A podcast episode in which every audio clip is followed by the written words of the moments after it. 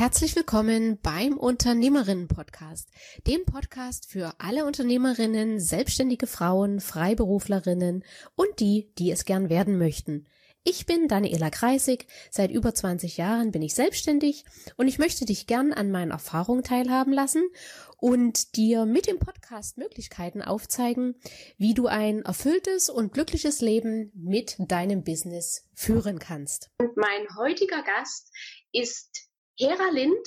Hera Lind ist ausgebildete klassische Sängerin, Moderatorin und, was viele natürlich wissen, Bestseller-Autorin. Herzlich willkommen, liebe Frau Lind. Schön, dass Sie sich die Zeit nehmen. Ja, hallo. Ich freue mich auch. Und am besten, Frau Lind, stellen Sie sich doch selbst noch mal kurz vor. Wie kam es dazu, dass Sie äh, Bestseller-Romane geschrieben haben? Wie, wie war so der, der grobe Ablauf? Ich bin eigentlich ausgebildete klassische Sängerin und habe äh, 16 Jahre lang als klassische Sängerin äh, gearbeitet, war fest engagiert beim WDR. Rundfunksymphonieorchester, Rundfunkchor, machte gleichzeitig meine Soloauftritte und war äh, quietschvergnügt, ähm, machte viele Weltreisen, bis ich 30-jährig zum ersten Mal schwanger war und auf eine Konzerttournee nach Japan nicht mehr mitfahren durfte. Aus mhm. versicherungstechnischen Gründen hat die Fluggesellschaft mich nicht mehr mitgenommen. Sechs Wochen vor der Geburt meines ersten Kindes. Ich saß zu Hause und begriff, ich kann nichts. Ich kann nichts. Ich kann keine Ensembles in Babybleu stricken. Ich kann kein Kinderzimmer tapezieren. Ich kann keine Wiege bauen. Ich kann nur singen. Und das ging ja nun nicht mehr. Und mein damaliger Lebensgefährte, ein praktischer Arzt, schleppte mir 3000 Patientendateikarten nach Hause und einen Computer, das war damals neu, und bat mich, das alles in den Computer zu übertragen, also sämtliche Patientendaten. Das machte ich genau mit drei Dateikarten. Dann fand ich das so langweilig. Äh, fand aber klasse, wie diese Tastatur da zu bedienen ging. Ne? Erste, erstes Keyboard, nicht mehr Schreibmaschine mit Tipp-X und so weiter. Und so habe ich einfach, um mir selbst die Zeit zu verkürzen bis zur Geburt, einen Roman geschrieben. Und das war der Beginn meiner sehr interessanten zweiten Karriere als Hera Lind. Diesen Künstlernamen habe ich mir dann selber gegeben, um nicht mit meiner Sängerkarriere in, äh, in. Verbindung gebracht zu werden. Also ich war eigentlich in Sängerkreisen immer der Geheimtipp und meine eigenen Bücher wurden mir von Kollegen geschenkt nach dem Motto, das ist dein Humor, das musst du unbedingt lesen. Bis natürlich mein Pseudonym spätestens nach ein, zwei Jahren dann natürlich überall bekannt war und ähm, ich dann von der Sängerin mehr und mehr zur Schriftstellerin mutierte. Und fehlt Ihnen das Sängerin sein noch oder, oder haben Sie noch Auftritte als Sängerin auch? Auf Kreuzfahrtschiffen singe ich noch gerne, wenn man ah. mich lässt. so, so vor 20 Jahren habe ich irgendwann mal auf Kreuzfahrtschiffen angefangen zu singen und das mache ich immer noch wirklich, wirklich gerne, weil da kann man mich irgendwie nicht großartig verreißen, aber äh, ich kann es ja noch, aber ich bin ja. fast 61 und ernsthaft in Opernhäusern zu singen, das käme mir nie mehr in den Sinn. Ja, ja. War das mal so ein Traum von Ihnen, in Opernhäusern zu singen? Ja, ja, ich sitze hier in Salzburg, wo ich lebe. Oh ja. Und gerade sind die Salzburger Festspiele zu Ende gegangen. Ich war in jeder Premiere und manchmal müsste man mich anschnallen, um mich äh, zu hindern, nicht auf die Bühne zu klettern und zu sagen, Moment, diese Partie habe ich auch mal gelernt. Jetzt ja. würde ich gern mal singen. Nein, Spaß. die anderen kennen es wirklich und ich habe immer davon geträumt und ich glaube, ich wäre nur mittelmäßig geworden. Und es mhm. hat keinen Sinn, so wie es gekommen ist. Thema äh, Fragen. Kommen wir gleich mal zu unseren Fragen. Welches Lebensmotto oder nach welchem Lebensmotto oder Zitat leben Sie? Gibt es da eins und wenn ja, welches? Es gibt drei, die sind kurz. Das eine heißt ähm, fröhlich sein, Gutes tun und die Spatzen pfeifen lassen. Ja. Das stand ein Poesiealbum, als ich zehn war. Das habe ich damals nicht begriffen. Don Bosco hat das gesagt. Heute weiß ich genau, was damit gemeint ist. Fröhlich sein, Gutes tun und die Spatzen pfeifen lassen. Sprich, auf den ganzen Tratsch nichts geben und einfach nur sein Leben leben nach seinem Herzen. Das zweite habe ich mir selber ausgedacht. Besitz belastet. Mhm. Alle meine Freunde und Bekannten in meinem Alter haben entweder Einfamilienhäuser, irgendwelchen Besitz, manche haben noch mehr, von der Yacht bis zum, keine Ahnung, Hotel, sonst was. Alle erzählen mir immer, wie, wie sehr sie damit besorgt sind und sie sind nicht frei und sie können den Rest ihres Lebens nicht genießen, weil sie diesen Besitz haben an der Backe oder am Bein. Ja, ja. Ich habe keinen Besitz und bin wunderbar frei. Ich habe ein Mountainbike und eine Mietwohnung und lebe in, im schönsten Land der Welt. So, und was war das dritte? Ja, das hat mir eine alte Kammersängerin, die mich damals unterrichtet hat und die ich jetzt 90-jährig wieder getroffen habe, die jetzt geehrt wurde für ihr Lebenswerk, die hat gesagt, nehmen, halten und lassen. Mhm. Da dachte ich, ja, das stimmt. Also annehmen, was kommt, ja. halten, was man halten kann und lassen, man nicht halten kann. Und damit loslassen, ne? auch sehr glücklich geworden. Ja. Ja, ja, absolut. Was war Ihr bestes und lohnendstes Investment, was Sie je getätigt haben, in Form von Geld, Zeit, Energie? Meine Kinder. Also Geld habe ich komplett falsch angelegt bzw. anlegen lassen, blind irgendwelchen Beratern vertraut und bin damit hm. richtig, richtig auf die Nase gefallen, um das noch milde auszudrücken. Heute denke ich, das Einzige, worauf ich wirklich stolz bin und was ich habe und worauf ich mich verlassen kann bis zum Totenbett, das sind meine vier traumhaften, erwachsenen Kinder, die meine besten Freunde sind und äh, die mein Herz erwärmen, die mich auch hart kritisieren, mit denen ich hart diskutiere, manchmal streite bis zu Tränen, aber oh. die mich auch noch formen, die mich auch noch erziehen. Hm. Ich glaube, sie mich mehr, als ich sie je erzogen habe, weil die so klug und gebildet sind und so gesellschaftskritisch und ja, und die, die, die huldigen mir keinesfalls und das tut mir richtig gut. Was ist eine Ihrer gern auch verrückten Eigenheiten, auf die Sie nicht verzichten möchten? Eine meiner Eigenheiten ist, dass ich jeden Morgen eine Stunde Sport mache, komme, was da wolle. Äh, ich mhm. kann nicht mehr anders. Ich glaube, vor 20 Jahren nach der Geburt meines letzten Kindes ähm, habe ich irgendwann beschlossen, entweder ich bewege mich jetzt täglich oder ich werde faul und dick und raste und roste. Und das habe ich mir wirklich fast manisch damals vorgenommen, dass es keinen einzigen Tag gibt für den Rest meines Lebens, wo ich mich nicht morgens eine Stunde bewege. Und wann, wann stehen Sie früh auf? Überhaupt nicht früh. Ha, der Griffel Zeit, schlafen, Kinder sind aus dem Haus, Mann hat Arbeit, wunderbar. Alle lassen mich in Ruhe, ist ja toll, ne? Andere klagen, dass sie jetzt einsam und alleine sind. Nein, ich fröne erstmal meinen Träumen, was ich kann Gott sei Dank gut schlafen. Und dann stehe ich irgendwann um 9 Uhr auf und mache erstmal Sport ausgiebigst und wirklich genussvoll. Es quält mich nicht, sondern es, ah, es ist wohlig und toll. Und dann kann der Tag, dann mache ich mich ein bisschen nett im Rahmen meiner Möglichkeiten und dann kann der Tag beginnen. Und zwar fühle ich mich dann auch geistig ähm, aufgewärmt. Mhm. Fange ich an zu schreiben oder zu arbeiten, keine Ahnung, was man so macht, wenn man zwei Bücher pro Jahr schreibt und Kolumnen und Lesungen macht. Also man hat zu tun. Ja, gehen Sie da früh laufen oder schwimmen? Laufen bei Wind und Wetter bei minus 25 Grad oder gibt es da so Tage? Heute habe ich zum Beispiel eine Stunde Pilates gemacht. Aha. Ähm, mhm. wenn das Wetter gemischt ist, mache ich eher Pilates oder Power Yoga, so etwas, was man zu Hause auf der Matte machen kann. Und sonst gehe ich in meinem traumhaften Salzburg laufen und genieße diese Berge und diesen Anblick und ja, und dann setze ich mich erstmal in ein Straßencafé und gucke Leute und freue mich, am Leben zu sein. Welche Gewohnheiten, Verhaltensweisen oder Denkweisen, die Sie sich in den letzten Jahren angeeignet haben, haben Ihr Leben am meisten positiv beeinflusst? Ja, dieses ähm, jedem Tierchen sein Pläsierchen. Lasst alle Menschen so leben, wie sie sind. Lasst jeden nach seiner Fasson glücklich werden. Ich möchte niemanden verändern beurteilen oder verurteilen. Das steht mir nicht zu. Hm. Und äh, erwarte natürlich auch, dass man mich so leben lässt, wie ich lebe. Und wenn man sich so ganz fein abgrenzt ähm, und nicht mehr so lebt, dass man denkt, was würden denn die Leute sagen? Was ich früher häufig äh, getan habe oder so wie ich auch erzogen wurde, das macht man doch nicht. Oder als Frau ja. macht man das erst recht nicht. Was sagen denn dann die Leute? das ist mir so herzlich wurscht, was die Leute sagen. Damit kann man sehr glücklich werden. Ja. Wozu sagen Sie heute leichter Nein als noch vor fünf Jahren?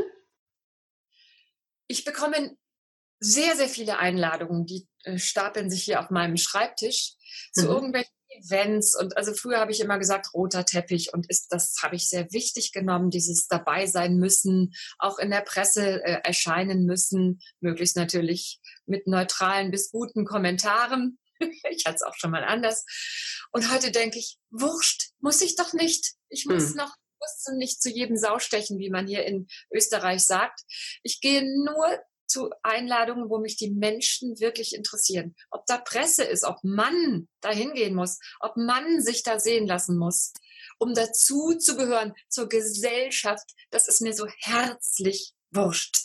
Das ist so wie ganz viel Übergewicht verlieren. Einfach nicht mehr hingehen. Toll. Ja. Lieber, lieber einen Waldspaziergang mit der besten Freundin oder meinem heißgeliebten Mann wir ähm, leben nicht zusammen, also wir leben schon zusammen, aber er hat ein Hotel und ist 150 Kilometer von meiner Wohnung entfernt. Mhm. Dort arbeitet er und kann halt nicht jeden Abend nach Hause kommen. Aber wenn der nach Hause kommt, gehen wir erstmal zwei Stunden spazieren. Ach, also schön. dieses zusammen in den Wald gehen und erstmal alles erzählen.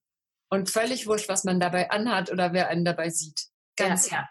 Und das ist so wertvoll, ne? Da, da geht man so auf da drin, ja, genau. das mit den Kindern und mit den Freunden. Also erstmal raus. Wir haben hier mehrere Berge, so kleine Hausberge.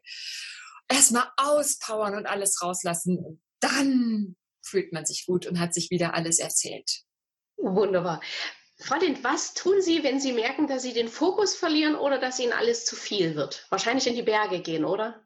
Ja, äh, das ist alles zu viel. Äh, es ist unfassbar. Ich habe es geschafft, aber das liegt sicher daran, dass jetzt alle Kinder aus dem Haus sind, dass ich keine Verpflichtungen mehr habe, von wegen um 12 Uhr kommt der Erste zum Mittagessen und ich muss einkaufen und kochen und die irgendwo hinfahren oder so. Also Mütter, die das noch müssen, die kann ich sehr, sehr gut verstehen, dass die oft gestresst sind. Ich habe mich davon befreit, das liegt in der Natur der Sache. Die Kinder sind aus dem Haus und ich muss eigentlich nicht mehr gestresst sein. Aber ich habe immer, wenn ich gestresst war, mir mein Mountainbike geschnappt oder ich bin in die Berge gegangen oder einfach nur laufen gegangen. Nur eine Stunde rauslaufen, durchatmen, klassische Musik mit Kopfhörern auf und durchatmen. Und dann ordnet sich vieles im Kopf. Ja. Welche Charaktereigenschaft haben Sie heute, die Sie gern zu Beginn Ihrer Karriere gehabt hätten? ich würde ja fast sagen Verschwiegenheit, aber die habe ich immer noch nicht. Leider. Ich meine, das ist gut oder schlecht. Ich habe immer das Herz auf der Zunge gehabt und habe immer wahnsinnig gerne erzählt, geplaudert, ähm, meine Mitmenschen unterhalten, Geschichten ausgeschmückt. Und manchmal hat man mir gesagt, ja, da kann man ja mal zwei Drittel abziehen, dann haben wir dann die Wahrheit gehört. Also meine Fantasie hat mich aber auch zu dieser Karriere gebracht. Manchmal bedauere ich, zu viel gesprochen zu haben, nicht diskret gewesen zu sein. Ich arbeite noch dran. Was ich, glaube ich, wirklich heute habe, ist Gelassenheit. Die hm. Gelassenheit zu halten, zu nehmen und zu lassen. Wenn etwas nicht sein soll, soll es nicht sein. Und dieses Klammern an, das muss ich noch erreichen, da will ich dabei sein, das will ich noch haben, den Menschen muss ich noch treffen oder so. Das ist heute mir egal. Also Gelassenheit, mhm. glaube ich. Jeder und die jungen Leute haben sie nicht. Mit Recht. Die sollen ehrgeizig sein. Die haben ja auch noch die Energie und die Kraft. Ja, also meine Tochter liegt gerade auf der Küchenbank. Liegen Abitur gemacht, aber sie hat es gemacht. Also gut, nein, manche haben unheimlichen Ehrgeiz. Ich hatte einen wahnsinnigen Ehrgeiz, angestachelt von diesem, ich will es allen zeigen und ich will gelobt werden und so. Mhm. Ich habe meine Kinder immer gelobt und ich glaube, die müssen da gar nicht mehr drum kämpfen. Aber sie haben ein ganz tolles, starkes Selbstbewusstsein und haben alles erreicht, was im Rahmen ihres Alters möglich war und ihrer, ja, ihre, ihres, ihrer beruflichen Wünsche. Sehr schön. Ich denke, beziehungsweise ich merke bei mir im Arbeitsalltag, dass aber genau das auch ein Problem von vielen Unternehmerinnen ist. Sie wollen gefallen, sie wollen Anerkennung. Klar, wir, das ist ja auch das größte Bedürfnis jedes Menschen. Aber manche gehen eben da doch ganz schön über ihre Grenzen hinaus und machen noch das und noch das. Und dort muss ich auch noch auftreten und da muss ich schick aussehen. Ja. Da ist es eben schön, dann zu hören, dass eben im Laufe der Jahre dann wahrscheinlich wirklich bei allen die Erkenntnis kommt und sagt, nein, ich muss nicht mehr. Aber irgendwie müssen wir durch die Phasen alle durch, habe ich das Gefühl. Also es ist so, ich, äh, ich plädiere nicht dafür, dass man sich gehen lässt. Auf keinen Fall. Nee, nee möchte das wichtig sagen. Ich finde, was wir am Ende noch haben, also am Ende des Tages, das ist so ein schöner Spruch im Moment, der ist sehr, der ist sehr modern. Am Ende des Tages, was bleibt für uns? Ich bin über 60. Ich habe vielleicht noch 20 Jahre aktive Lebenszeit. Ich, ich gehe mit meinem Körper sehr sorgsam um. Ich versuche mich wirklich vernünftig zu ernähren, kein Zeug in mich reinzumampfen, was, was meinem Körper schadet. Und ich bewege mich täglich. Das heißt, ich, ich habe das Kapital meines Körpers als sehr kostbares Gut sehr vor Augen. Und das versuche ich natürlich an, an, meine Kinder weiterzugeben, die sich ebenfalls täglich bewegen und sich sehr vernünftig ernähren. Das finde ich sehr wichtig. Ja. Frau Lind, wenn Sie für einen Tag mit einer anderen Person den Job, den Beruf tauschen könnten, wer wäre das und warum? Anna Netrebko. Kennen Sie die? Ja, ist eine Sängerin, eine klassische, also eine Opernsängerin, ne? Das ist für mich die Sängerin Nummer eins, die ich äh, ja seit, glaube ich, zwölf Jahren so ein bisschen äh, verfolge. Natürlich, ich, ich stalke sie, sie läuft durch Salzburg und ich bin immer gut, oh, da war sie. Ich habe ja auch gesagt, ich sie bewundere, da hat sie geguckt. Ich bin ja nicht die Einzige, die sie bewundert. Diese Frau hat alles an sängerischem Talent, an Stimme, an Auftreten, an Schönheit, an Coolness, an Bühnenpräsenz. Also alles, was ich nie hatte. Und wo, wovon ich immer träumte, es eines Tages zu haben. Ich habe es nie geschafft. Also einen Tag als Aida oder Tosca oder ja, was, was singt sie für Rollen? Also eine tolle dramatische Opernrolle. Einmal am Ende sterben in den Armen eines Tenors. dann 14 Mal vor den Vorhang kommen und äh, das Publikum von den Sitzen reißen. Das wäre mein Traum. Ich weiß, er wird sich nie erfüllen, aber Sie haben mich ja gefragt. kennen, Sie, äh, kennen Sie die Dame persönlich? Wir haben uns mal unterhalten, ja. Ja. Ja, wir sitzen dann, also wir haben vor dem Festspielhaus gibt es so ein, eine Kneipe, muss man sagen, wo man sehen und gesehen werden sitzt. Und da sitze ich das ganze Jahr und zwei oder dreimal im Jahr kommt auch Anna Trepke und einmal saß sie bei mir am Tisch und dann habe ich es gewagt, sie anzusprechen und ihr zu sagen, wie sehr ich sie bewundere. Aber wie gesagt, das sagen ihr 35 Leute pro Stunde und es hat sie nicht weiter beeindruckt. Mhm. Sie kennt mich auch nicht. Sie ist ja Russin. Die liest nicht Hera Lind. Und kann sie Deutsch? Wenig. Ach so. Ja. Da gab es quasi die Sprachbarriere. Aber vielleicht äh, gibt es ja Ihr Buch mal in russischer Sprache. Dann können Sie es ihr schicken. Ich glaube, dass einige Bücher von mir auch auf Russisch bereits erschienen sind, allerdings in den 90er Jahren. Da war Anna Netrebko noch ein kleines so. Mädchen. Es wird äh, wohl, äh, ich werde ihr Interesse nicht decken können, aber wie gesagt, sie ist in einer ganz anderen Liga und ich bewundere sie grenzenlos. Sehr gut. Was war der beste Rat, den Sie je bekommen haben? der beste Rat äh, war, ich glaube sogar von meiner Tochter, Mama sei doch dankbar. Hm. Und ich habe gemerkt, dass Dankbarkeit eine unfassbar tolle Energie ist. Wenn ich so laufe, ich komme immer von der Hellbrunner Allee zurück, dann kommt ein ganz weites Feld, übrigens ein guter Romantitel, ein weites Feld. Und da steht so ein Kreuz, weil in Österreich stehen ja viele Kreuze am Wegesrand und das ist meine Dankbarkeitsstelle. Immer wenn ich zurückkomme, dann, dann bin ich einen Moment ganz bei mir und sage, ich bin so dankbar für meine Gesundheit, für meine Kinder. Und da gibt es so viel, auch für meine Lebenserfahrungen, auch für meine schlechten Lebenserfahrungen, die mich ja zu dem gemacht haben, was ich heute bin. Und diese Energie ist tausendmal wertvoller als zum Beispiel Neid. Hm. Das ist eine grauenvolle, schlechte Energie, die mir alles entzieht, wo sich mir der Magen umdreht oder Hass oder gekränkt sein. Auch gekränkt sein, habe ich gelernt, bringt mich überhaupt nicht weiter, sondern dieses auf seine, auf die Dankbarkeit zurückziehen und da einfach mal innehalten und sich überlegen, wofür man dankbar sein kann. Das ist wie so ein Batterieaufladen. Dann kann man weiter laufen oder auch im Leben einfach weitergehen. Mama sei doch dankbar. Ja, man ist auch ausgeglichener dadurch, ne?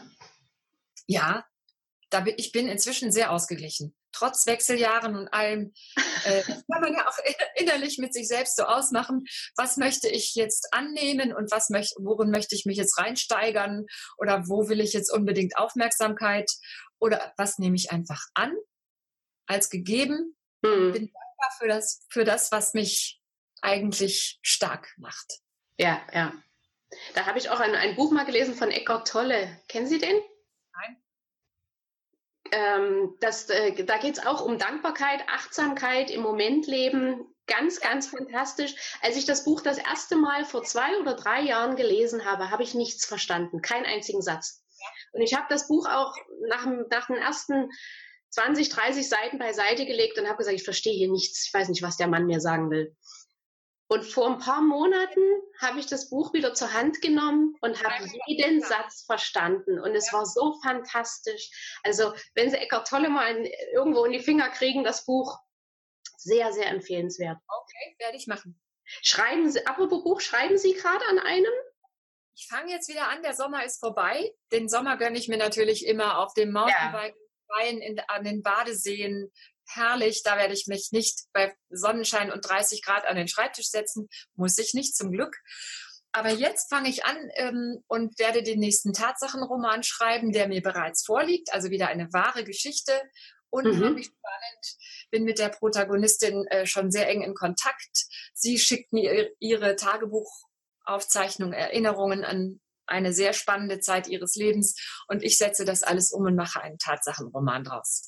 Ich mache zwei Tatsachenromane pro Jahr. Mhm. Und äh, im Sommer verbringe ich die Zeit damit, neue Stoffe zu suchen und mich ja. mit Protagonistinnen zu treffen. Zwei Männer waren bis jetzt dabei bei 15 Tatsachenromanen. Meistens sind es Frauen, denn meine Leserinnen sind ja auch Frauen. Und im Winterhalbjahr, in der dunklen, kalten Jahreszeit, da sitze ich zu Hause und schreibe. Gibt es da auch so ein Ritual, dass Sie sagen, morgens von 8 bis 12 schreibe ich, Nachmittag mache ich Mountainbike oder schreiben Sie den ganzen Tag durch? Ich mache erst Sport, dann komme ich mal langsam zu mir und ich so ab 11 setze ich mich an den Schreibtisch und schreibe dann durch bis 8. Mhm. Wenn ich Glück habe, reicht mir irgendjemand ein Häppchen.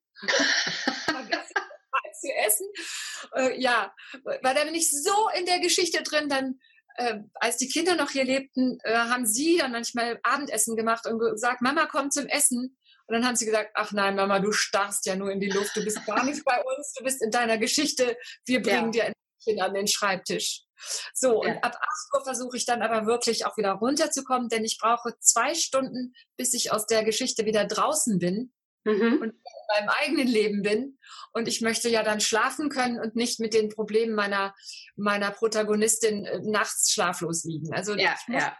zwingen, aus der Geschichte abends um acht rauszugehen, Tagesschau zu schauen und den Feierabend einzuläuten. Aber so acht Stunden täglich klappt super. Mhm. Wunderbar. Letzte Frage, die fällt mir gerade spontan ein. Welche Bücher lesen Sie privat? Ganz unterschiedlich. Oft sage ich Konkurrenzbeobachtung. Das, was auf der Bestsellerliste ist, wird erstmal alles gelesen. Mhm. Bei manchen bin ich begeistert. Ähm, Joachim Meyerhoff, äh, ich weiß nicht, ob Sie den kennen, mhm. ein Burgschauspieler. Meine Tochter studiert äh, Schauspiel in Wien. Mhm. Und durch meine Tochter bin ich an dieses, an die Wiener Burg, an dieses tolle Theater gekommen, als Zuschauerin natürlich.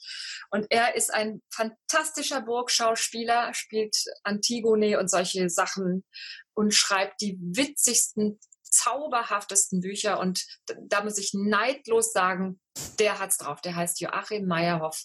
Und sein bestes Buch heißt Ach, diese Lücke, diese entsetzliche Lücke. Ah, schau ich mal.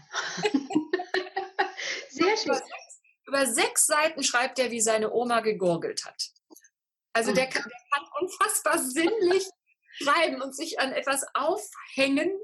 Ich würde sagen, ja, meine, meine Oma hat morgens gegurgelt. Aber der, über, der beschreibt es über sechs Seiten lang und man lacht sich kaputt.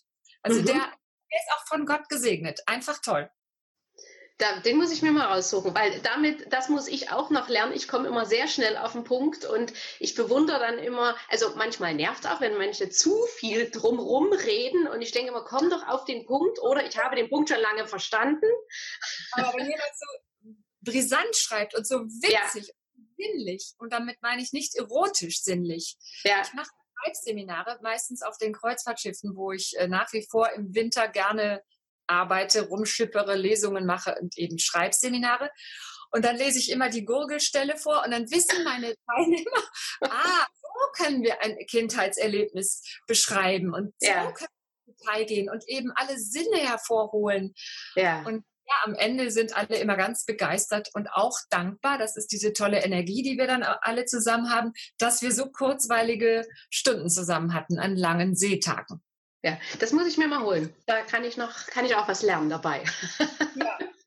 Frau Lind, hinter den Türen ist mein aktuelles Buch. Hinter den Türen? Hinter den Türen. Das wäre jetzt meine nächste Frage gewesen. Was äh, können wir aktuell von Ihnen lesen? Wo finden wir Sie im Internet? Also alle meine Bücher gibt es auf Amazon natürlich und in jedem Buchhandel. Zurzeit ist Hinter den Türen.